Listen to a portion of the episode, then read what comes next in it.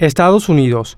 En los últimos días, Estados Unidos dio que hablar en Paraguay por la presencia de representantes del Departamento de Justicia y visita de agentes militares, además del nuevo arribo de un avión estadounidense a tierra guaraní. Las sugestivas visitas son más bien para fortalecer la cooperación bilateral, según anunciaron desde las designaciones de significativamente corrupto, especialmente del expresidente Horacio Cartes y el actual vicepresidente de la República, Hugo Velázquez, llama la atención cualquier estratégico movimiento norteamericano en Paraguay, y que no es de menos. Y llama la atención no solamente de la prensa y la ciudadanía en general, más todavía aquellos despavoridos de la lupa norteamericana que tienen miedo de que sus sucios juegos sean destapados y que ya no puedan operar. Sí, acá hay más políticos que deben ser investigados y es necesario que les caiga el susto para que dejen de robar descaradamente al pueblo y aprovecharse del gobierno. A través de las diarias publicaciones periodísticas es más que evidente que los políticos solamente se destacan por su deshonestidad y su egoísmo, falta de patriotismo y empatía. Estos, si ya no tienen un quédate quieto, van a seguir vendiéndose y aprovechándose para ganar más dinero y poder. Lastimosamente sufrimos de un sistema de justicia pusilánime que está enroscado más a la corrupción y que hace que estos honorables sean cada vez más impunes ante hechos tan sucios mezclados de narcotráfico y terrorismo.